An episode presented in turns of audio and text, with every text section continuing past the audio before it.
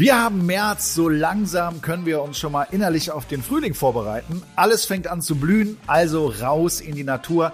Das tut nicht nur uns Menschen gut, sondern natürlich auch unseren Hunden. Überall riecht es auch schon wieder so richtig schön nach Frühling und es geht wieder raus in den Garten. Der muss erstmal fit gemacht werden nach dem Winterschlaf. Vielleicht ja eine Chance, mal ganz neu anzufangen und einen Garten zu gestalten, der nicht nur euch, sondern vor allen Dingen auch euren Hunden große Freude macht. Darum soll es heute gehen, das kleine Reich im Grünen, Hund und Garten. Wir sprechen darüber, wie ihr einen schönen Hundegarten anlegt, was man im Garten alles mit Hund unternehmen kann und was gar nicht in einen Garten gehört, wenn ihr einen Hund habt. Bei mir sind natürlich wieder Flo und Carlos. Hallo. Hallo. Flo, Du hast auch einen Garten? Ja. Freust du dich schon wieder drauf? War unglaublich. Die Tage werden länger, es wird wärmer, wir sind viel mehr draußen. Carlos liebt den Garten ja auch des Todes, muss ich sagen. Also ich habe den letztes Jahr wirklich von allen Pflanzen befreit. Ich habe den ein Hundehäuschen, was er nie nutzt, hingestellt, aber sieht zumindest schön aus. Und wir freuen uns auf jeden Fall extrem drauf. Definitiv. Wie sieht's bei dir aus, André? Bist du der Typ, der äh, sagt, Garten ist mein zweites Wohnzimmer und hat auch Kuba immer Spaß im Garten? Also ich muss sagen, ich wohne auf äh, so einer Art Bauernhof. Stimmt, ja. Das heißt, so einen richtigen Garten Vorgarten so ein ein bisschen gibt's, gibt's ja gar nicht, ne? Also nicht den, den klassischen Garten. Ähm, der Vorteil ist, wir sind direkt im Grünen und gehen dann viel spazieren. Aber äh, vorher habe ich äh, in einem Haus gewohnt, da hatte ich einen sehr, sehr großen Garten. Den hat Kuba noch nie erlebt. Aber meine anderen Hunde, Hunde damals. Und äh, klar, ich bin gerne draußen, ne? ich liebe das. Und da ist ein Garten natürlich auch eine ganz tolle Sache. Wir haben gleich auch noch einen Gast, der sich beim Thema Gartenhund bestens auskennt. Gleich bei uns die Gartenbloggerin Nathalie Bauer. Sie wird uns unter anderem erklären, wie man einen richtig tollen Hundegarten anlegt.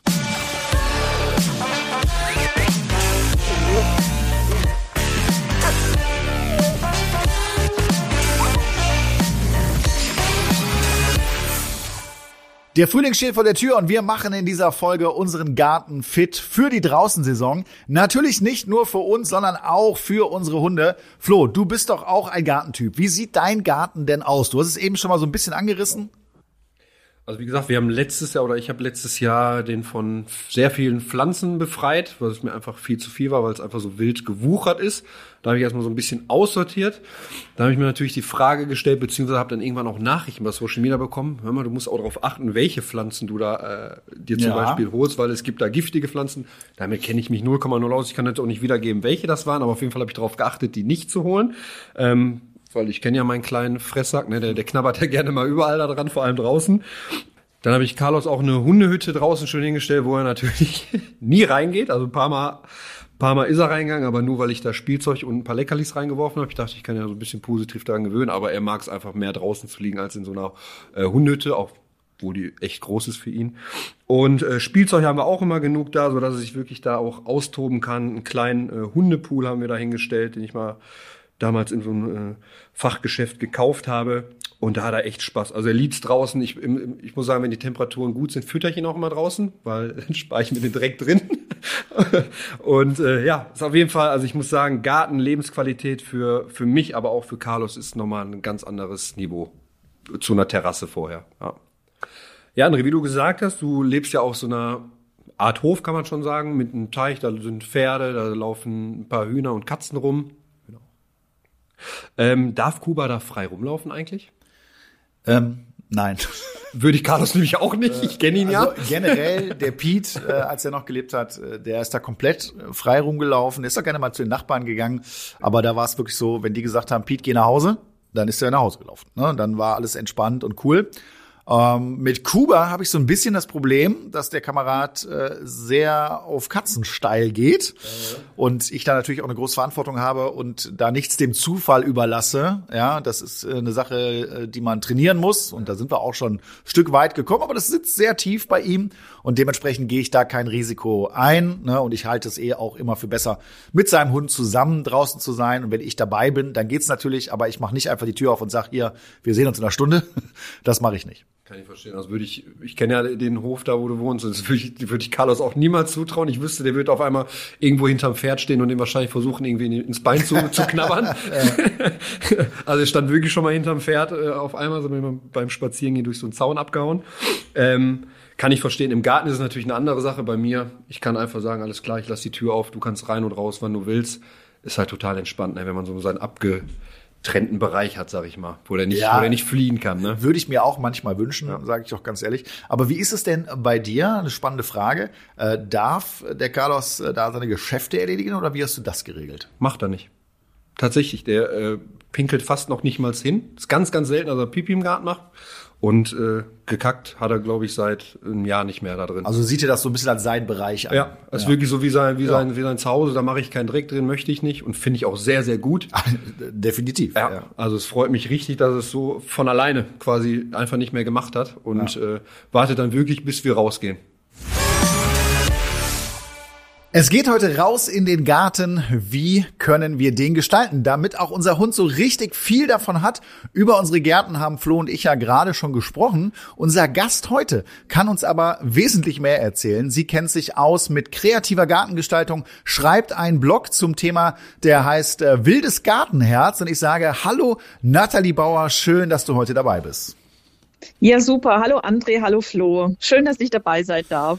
Ja, mega spannendes Thema. Äh, Finde ich wirklich großartig, was du da machst. Erzähl uns mal ein bisschen von dir. Du hast ja selbst äh, auch einen Hund und wie bist du zum Hund gekommen und vor allen Dingen auch zur Gartengestaltung? Genau, also ja, das ist äh, irgendwie mir in die Wiege gelegt worden. Also ich bin, also ich nenne mich immer Gartenbekloppt und zwar von Geburt an. Also ich habe als Kind immer geschwärmt von Gärten und wir hatten leider keinen und ich war immer neidisch auf all meine äh, Nachbarn. Und ähm, ich bin zum ersten Mal zum Garten gekommen durch meine Schwiegermutter tatsächlich.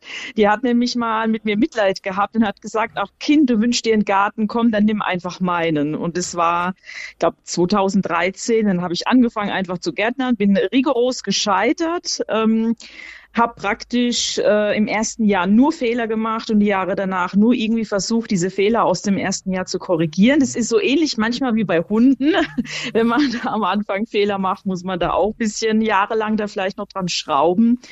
Und ähm, paar Jahre später haben wir dann hier unser Haus gekauft, ähm, bin praktisch direkt in 1200 Quadratmeter Garten gestürzt, also direkt in ein Abenteuer und ich war sofort infiziert von Garten. Und ab da war kein Halten mehr. Ich habe alles über Gärten gelesen, verschlungen, was man irgendwie finden kann.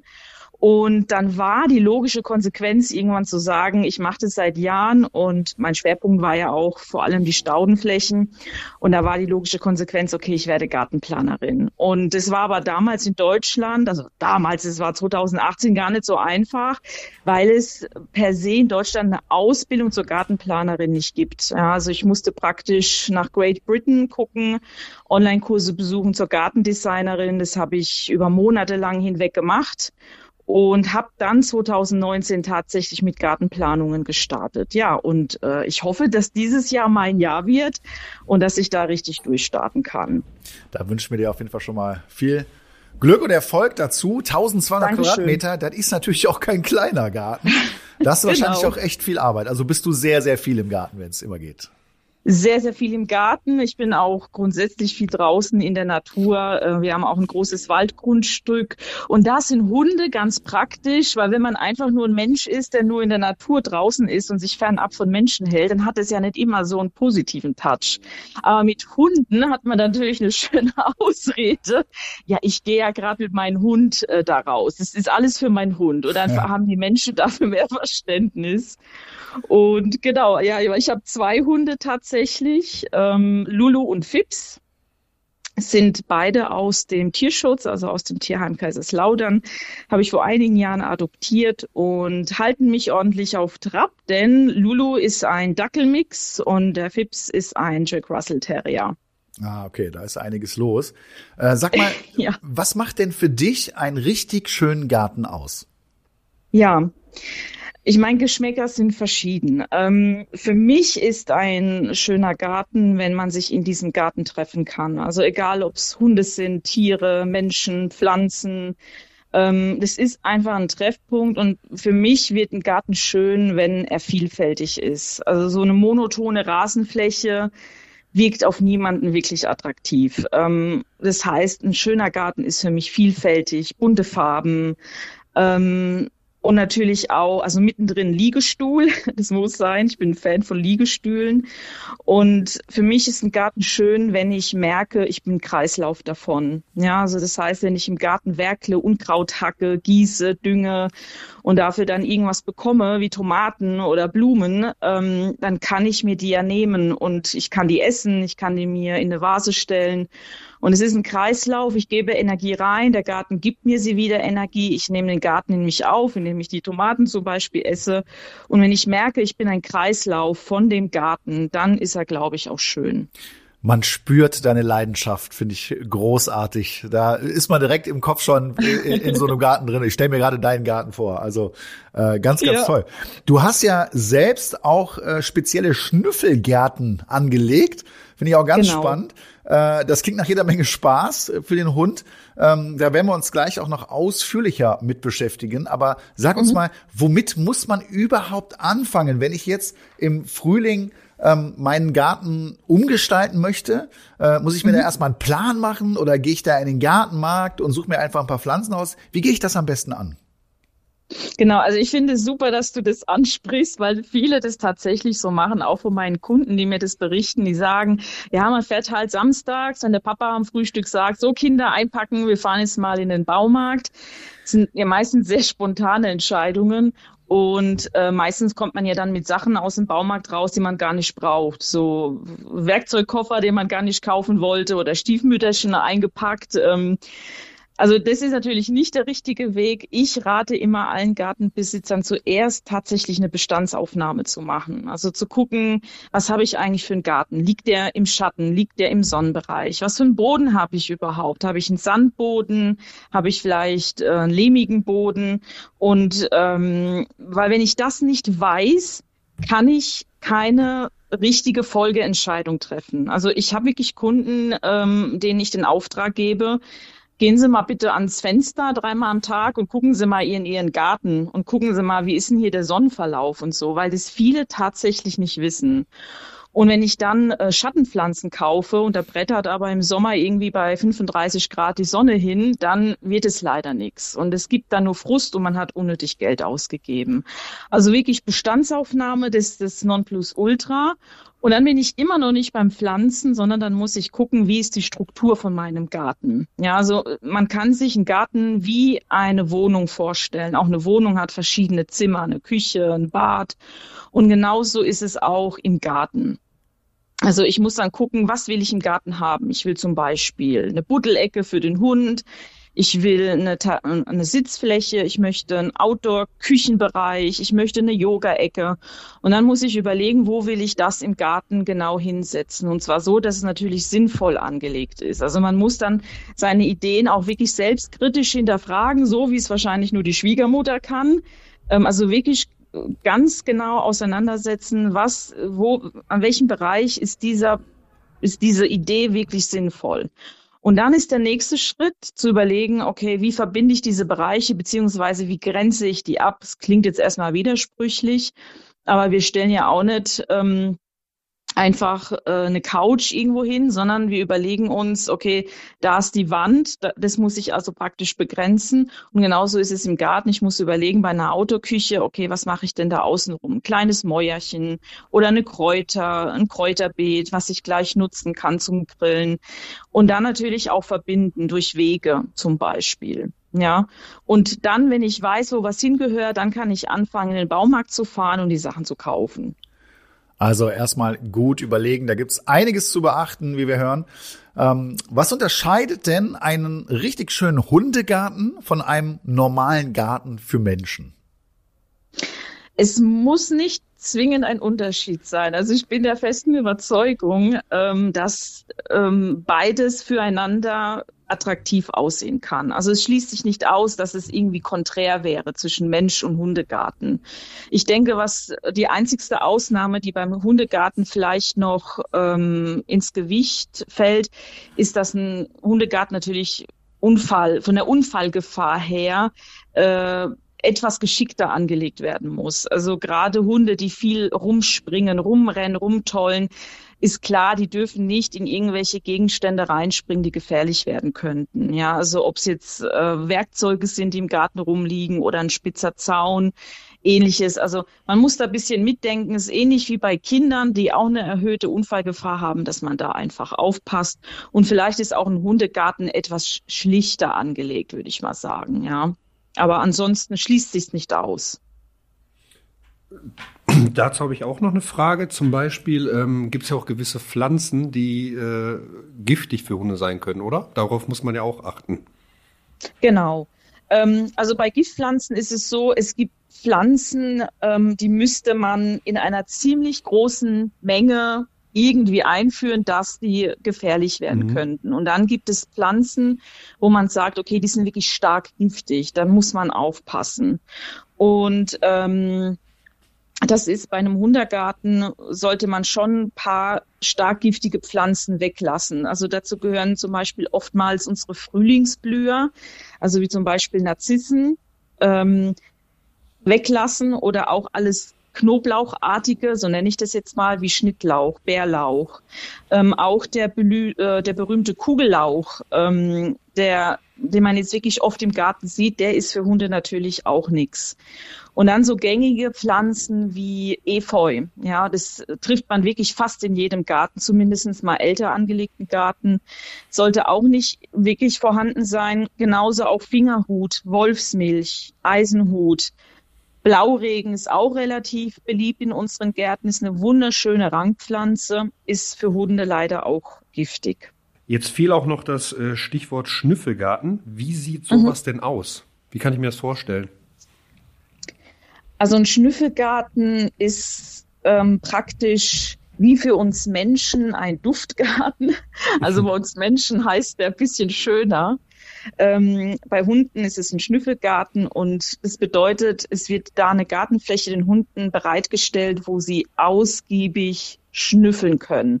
Nicht nur schnüffeln, aber das soll sozusagen ein großer Bereich sein, weil äh, die Hunde einfach gerne schnüffeln. Es ist essentiell für Hunde. Wir sind ja so ein bisschen visuell angelegt, also wir machen vieles mit den Augen. Daher fehlt manchmal so das Verständnis für Hunde, vor allem wenn die mal irgendwo schnuppern, dann werden die ja gleich so weggezerrt. Da sind die Menschen auch etwas ungeduldig und in einem Schnüffelgarten hat der Hund sein Tempo und seine Zeit ausgiebig den Garten zu durchschnüffeln, zu durchforsten, zu durchlaufen und dadurch auch ähm, eine Entspannung zu empfinden, aber auch ähm, sich geistig auszulasten. Ja, weil ein Schnüffelgarten ist auch dazu da, zu schnüffeln und dadurch ähm, sich geistig auszulasten. Zum Thema Garten kamen über unsere Social Media Kanäle jede Menge Fragen und Anregungen. Flo hat alles, was dazu mit dem Hashtag Welpentrainer gepostet wurde, mal durchgeschaut. Drei Fragen gibt es jetzt, die wir nun hier beantworten. Die erste Frage kommt von der Steffi. Sie hat einen Welpen und stellt uns eine Frage zum Thema Buddeln im Garten. Sie schreibt, das Abbruchsignal haben wir in der Wohnung aufgebaut und an sich funktioniert es ganz gut. Leider gibt es ein paar wenige Situationen, wo das Signal gar nicht funktioniert. Und eine davon ist, wenn er im Garten an seiner Lieblingsstelle buddelt. Er reagiert dort weder mit dem Abbruchsignal noch auf meine Körpersprache. Wie soll ich ihm das abgewöhnen? Ja, das ist äh, für viele die einen gepflegten Garten haben, echt ein Problem. Äh, das kann ich nachvollziehen. Natürlich buddelt der Hund gerne und äh, ihr spricht jetzt hier auch an der eine Lieblingsstelle. Also es wird ja dann eine Stelle im Garten sein. Da könnte man mal ganz pragmatisch vorgehen und versuchen, diese Stelle einfach ähm, nicht zugänglich zu machen für eine ganze Zeit lang äh, und mal schauen, ob sich das dann legt. Das ist ja wie so eine Angewohnheit. Kann natürlich auch sein, dass der uns dann eine neue Stelle sucht. Was ich dann machen würde, wenn ich keine Kontrolle mehr habe, darum geht's ja hier.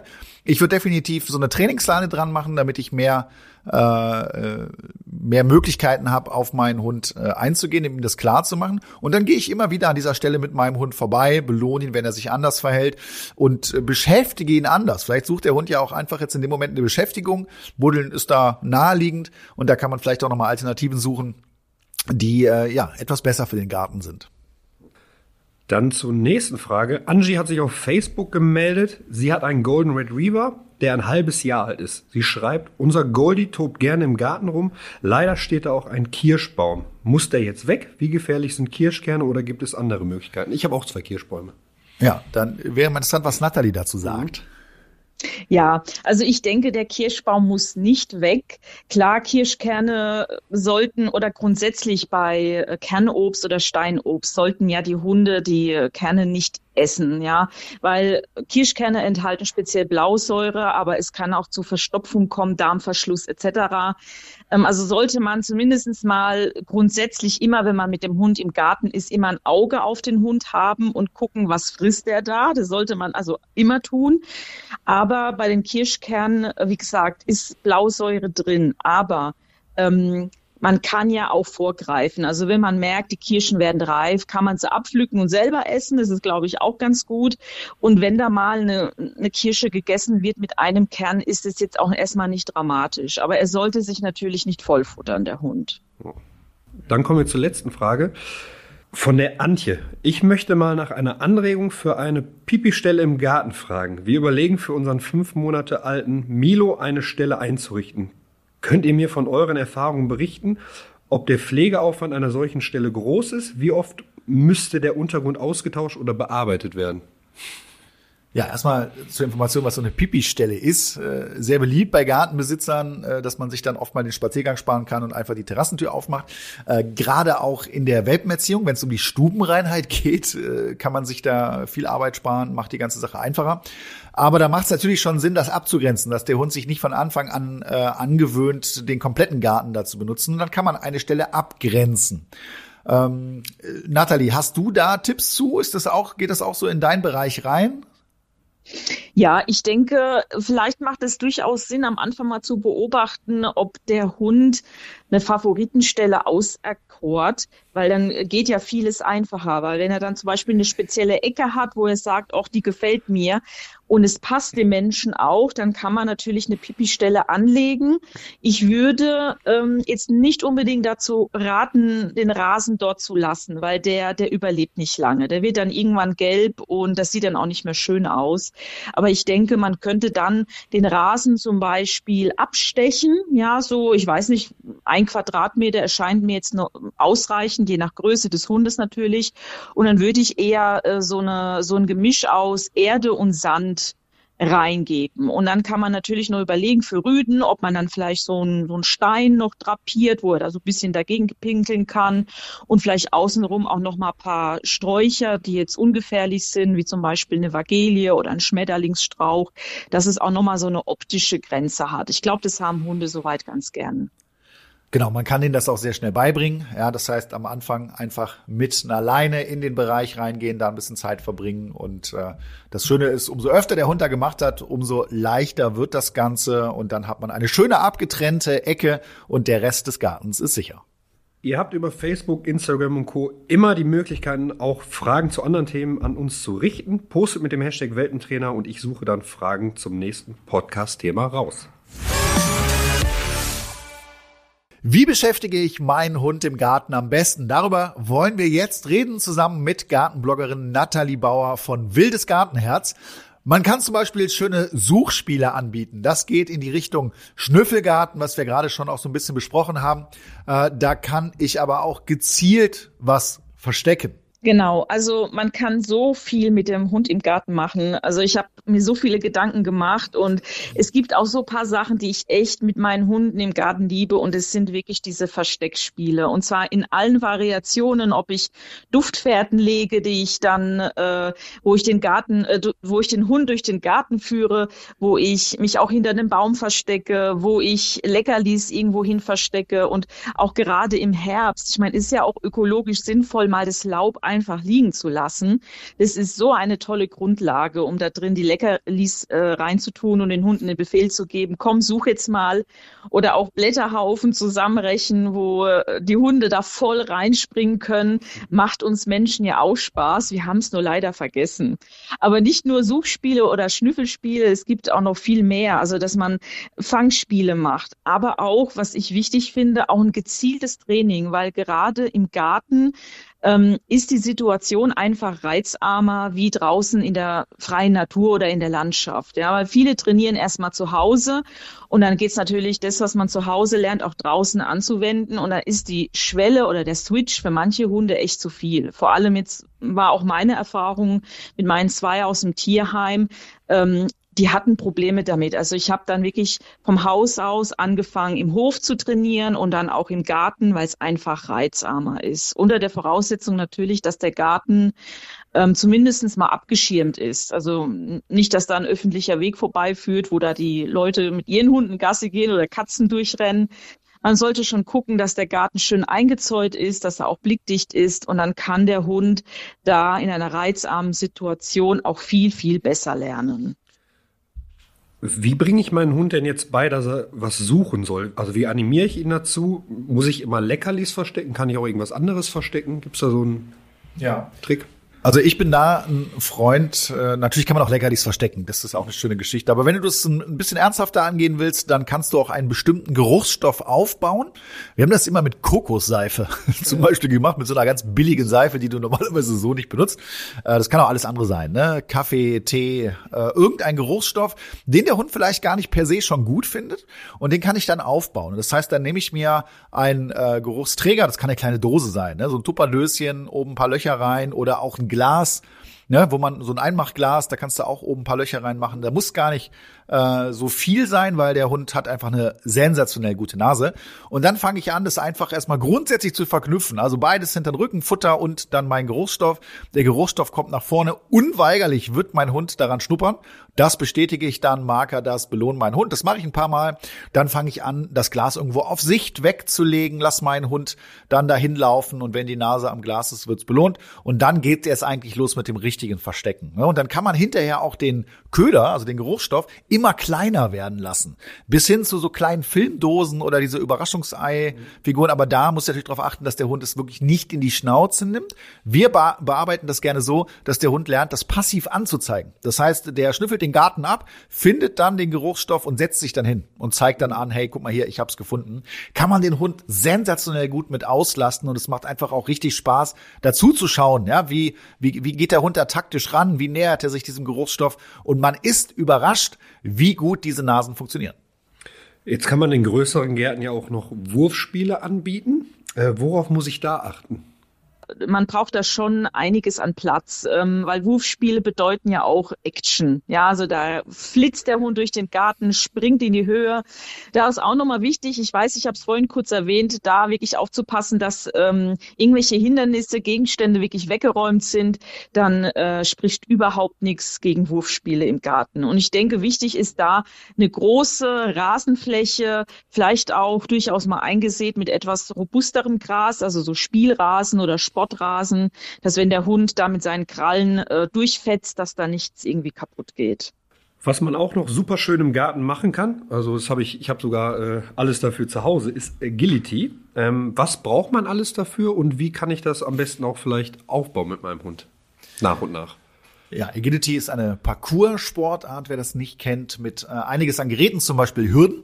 Und es gibt mittlerweile auch in Discountern, habe ich das schon gesehen, so, so Sets. Ne? Ja, da kannst du ein paar Hürden da äh, sind dann da drin oder so ein Tunnel, äh, der dann so zusammengefasst ist, kann man dann auch benutzen. Die großen Geräte nennt sich Kontaktzonengeräte. Die sind in der Regel nichts für den Garten. ja, die sind zu schwer und zu groß. Ne? Aber so ein paar kleine Dinge, die kann man da gerne mal aufstellen und benutzen. Und äh, das ist natürlich auch wieder eine schöne Sache, auch wie Nathalie eben gesagt hat. Dieses Reizarme. Der Hund fühlt sich sicher, der Mensch fühlt sich sicher. Das heißt, eine gute Situation im Garten äh, mit seinem Hund da zu trainieren und ihn auch auszulasten. Und da macht natürlich natürlich Agility auch eine Menge Spaß.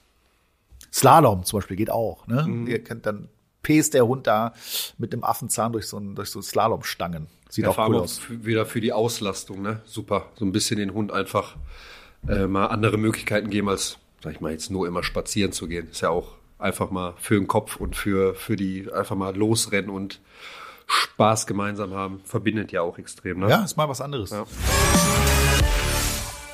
Auch ein ganz wichtiges Thema, was wir jetzt besprechen, sind die Gefahren, die für deinen Hund im Garten lauern können. Und ich fange mal mit dem ersten Punkt an. Achtung vor Dünger und Pestiziden. Verwendet lieber Komposterde und natürliche Mittel zur Schädlingsbekämpfung, zum Beispiel Lavendel anpflanzen gegen Blattläuse.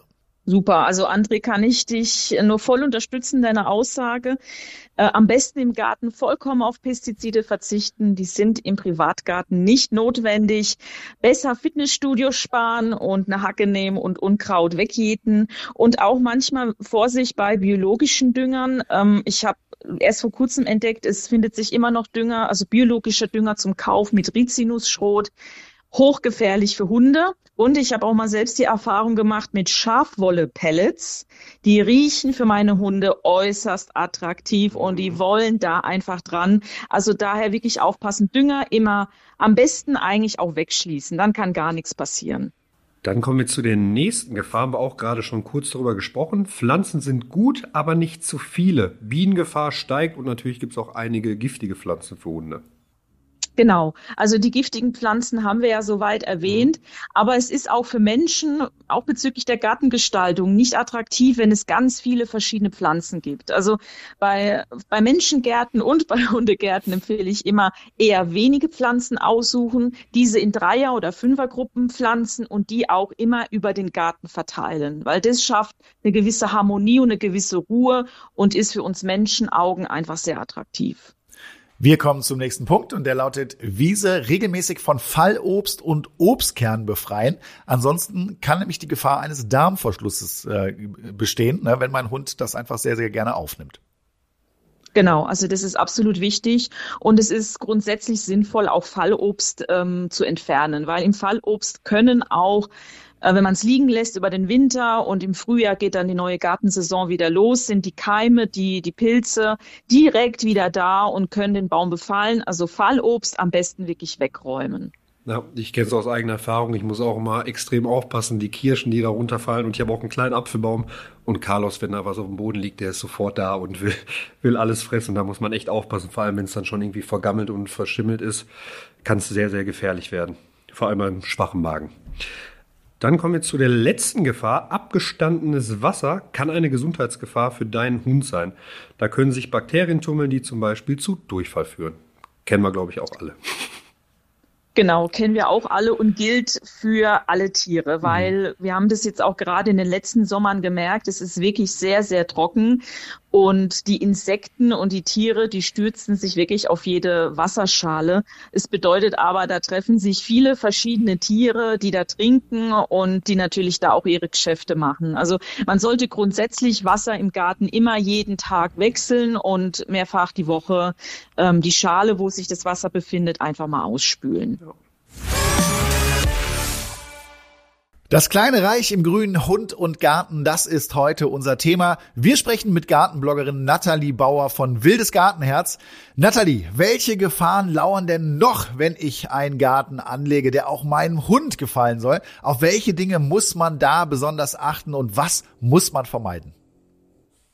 Also ich denke, das Wichtigste bei einem Garten ähm, für einen Hund, in Anführungszeichen, ist, dass der wirklich sicher eingezäunt ist. Also äh, ich muss dir es wirklich sagen, André, ähm, als ich meine Hunde aus dem Tierheim geholt habe, und die sind ja meistens auch noch ein bisschen ängstlicher, mein Dackel, die Lulu, die hat wirklich jeden Zaun besiegt. Ähm, und äh, ich spreche daher aus Erfahrung und einer langen Odyssee, einen Garten ausbruchsicher zu machen, ähm, weil dieser Dackel hat alles geschafft. Der ist unter den Maschendrahtzaun, hat die sich durchgequetscht. Die hat es geschafft, aus dem Stand, aus dem Stand, ich wiederhole, aus dem Stand, 1,60 Meter hoch zu springen und sich am Zaun oben zu halten. Ich habe es gerade so noch gesehen.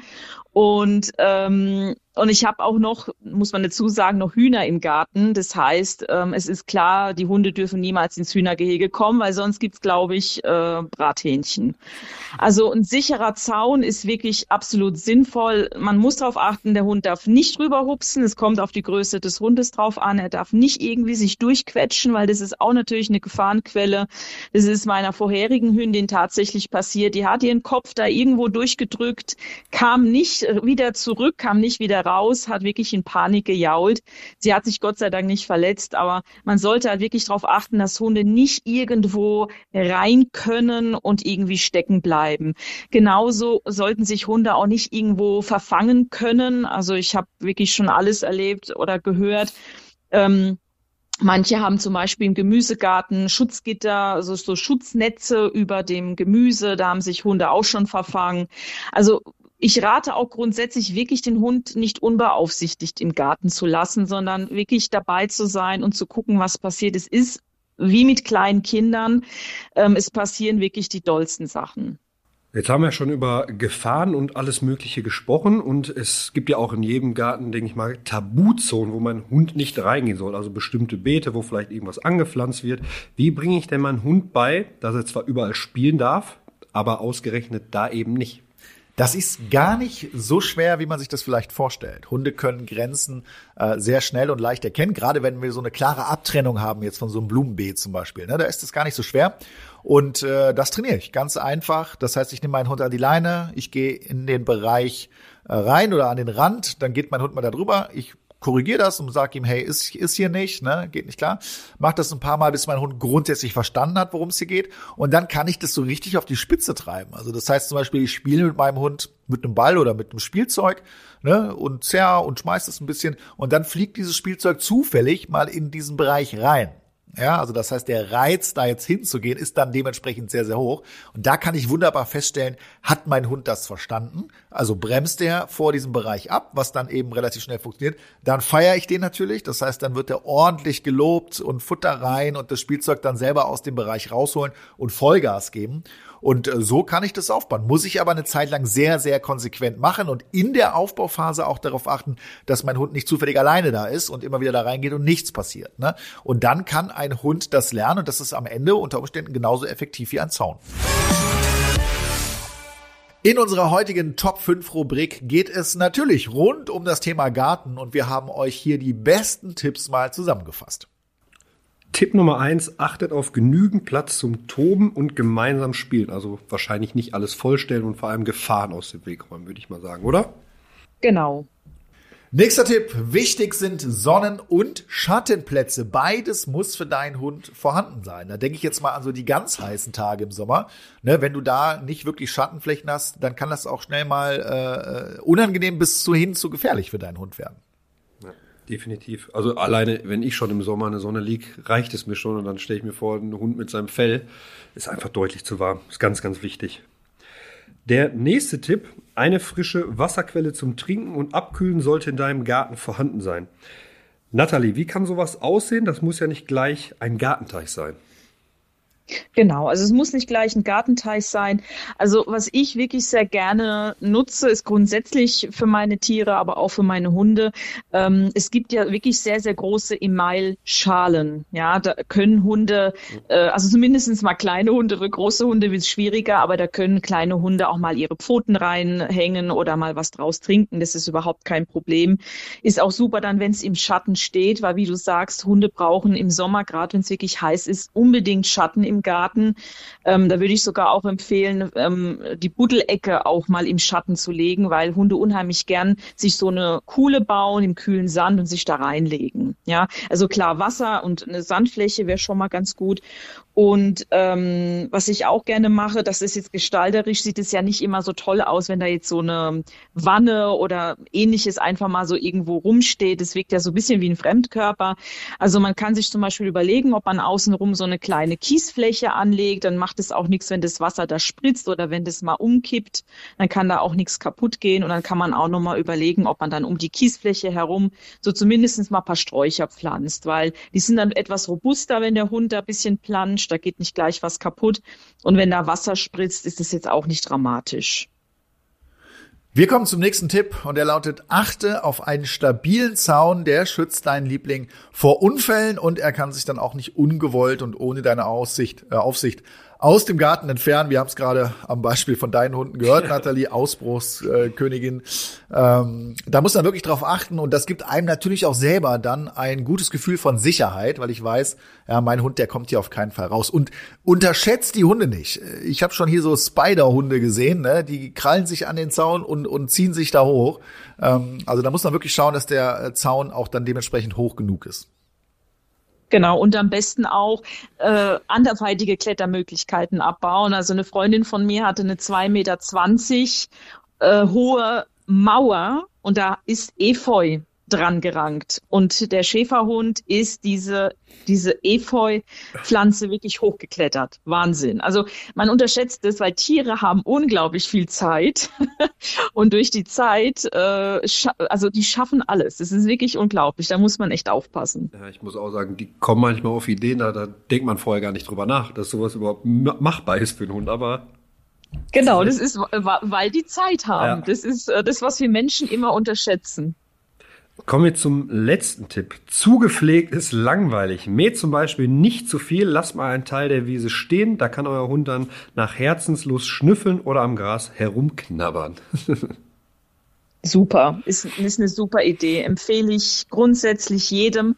Einfach mal einen Rasen nicht mähen und man kann das äh, auch gestalterisch sehr schön machen, indem man sagt, ich mähe zum Beispiel äh, kreisrund den Rasen aus und lasse praktisch einen, einen Kreis von dem Rasen einfach wachsen. Das sieht echt schön aus und wenn man möchte, kann man sogar noch paar Blümchen einsehen. Ähm, muss ja nicht viel sein. Also zum Beispiel Schafgarbe ist für Hunde ungefährlich, blüht sehr schön und und ähm, sieht gestalterisch auch wirklich schön aus.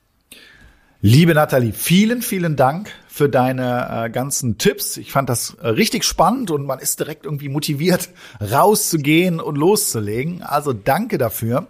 Und vielleicht kannst du unseren Gerne. Zuschauern noch ganz kurz sagen, wo man dich denn findet, wenn du magst.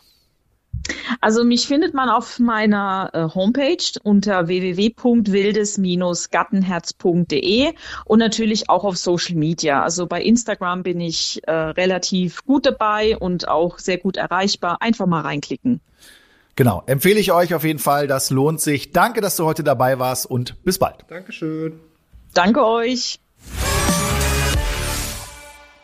Spannendes Thema heute und ich glaube auch für dich, Flo, als Gartenbesitzer äh, war einiges dabei, oder? Definitiv und äh, man ist auch, wie du schon sagst, motiviert, wieder so ein bisschen was Neues zu gestalten, vor allem auch für, für den Kleen hier, ähm, so ein bisschen einfach mehr ja, mehr Spielflächen und Schnüffelflächen, das ist schon wichtig. Also das habe ich so jetzt nicht eingerichtet, muss ich sagen, aber ähm, da werde ich mir die ein oder anderen Tipps auf jeden Fall für die nächste Saison mal abgucken und umsetzen man wird inspiriert und ja. ich muss ja ehrlich gestehen, ich bin ja auch immer so der Typ gewesen, äh, samstags morgen zum Baumarkt und wir gucken mal. Ja. so, packst du ein, was geht. Hat nie richtig gut funktioniert, mhm. ne? Also auch da mal äh, wirklich konkret was zu planen und den Hund damit auch einzubeziehen, finde ich eine super Sache. Also geht raus und probiert das mal.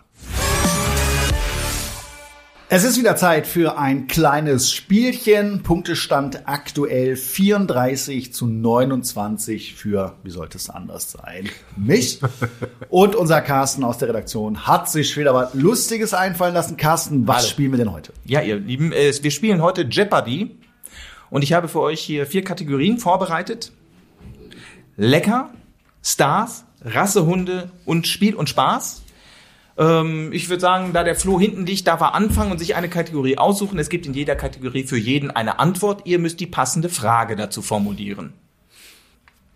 Flo, für welche Kategorie würdest du dich als erstes entscheiden? Aber wir nehmen einfach mal Spiel und Spaß. Okay, dann kommt jetzt hier deine Antwort.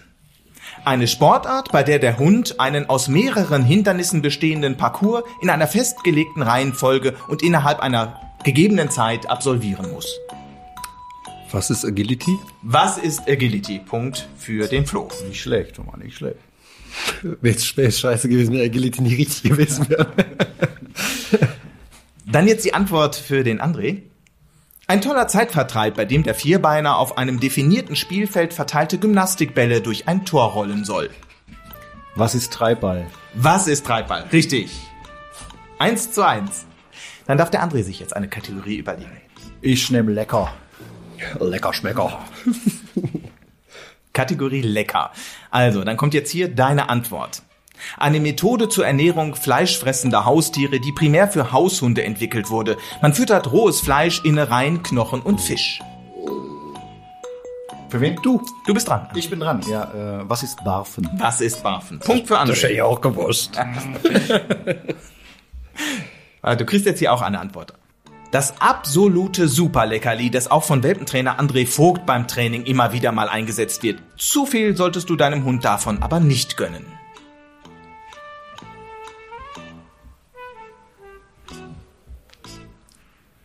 Das absolute Superleckerli beim Training. Wir hatten Nummer zwei. Ähm, Da musst du dich jetzt für eins Ich, ich entscheiden. gebe den Hinweis. Lass ihn nicht hängen. Gib ihm Das nicht hängt. von Eva. Da gab es mal so eine Szene. Was, was war das? Ist viral gegangen, Junge. Ähm, ich muss mit einer Frage antworten. Du musst und Frage. zwar, ähm, wie lecker ist Käse? ja, stimmt. Das ist Käse.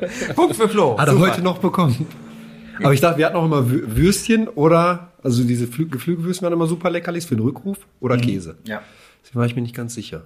Nur für den Rückruf übrigens. Ne? Ansonsten nehmen wir ja ganz normales Trockenfutter. Ja, und da ist diese tolle Szene entstanden.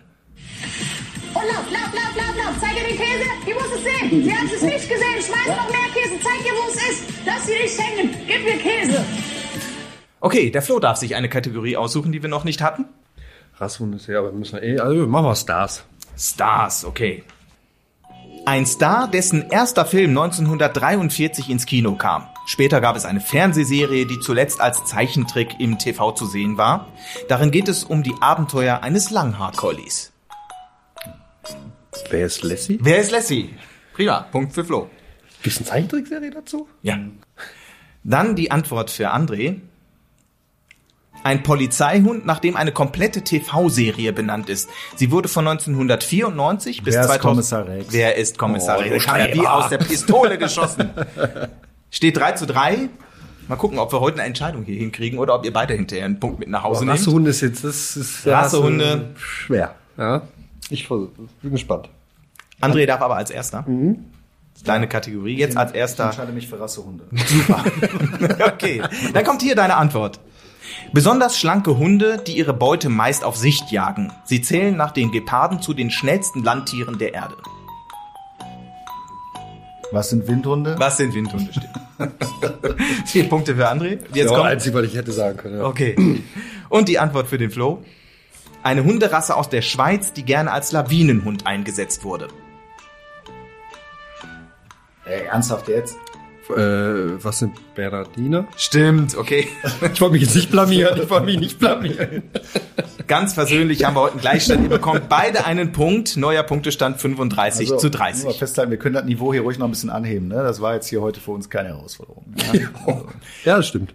werde mir fürs nächste Mal noch etwas hätte, Schwierigeres für euch hätte, ich lieber, hätte ich lieber doch nicht gesagt, glaube ich. Jetzt nächstes Mal kommt Nächstes Mal übertreibt das. Freut euch auf das nächste Spiel. Werden wir.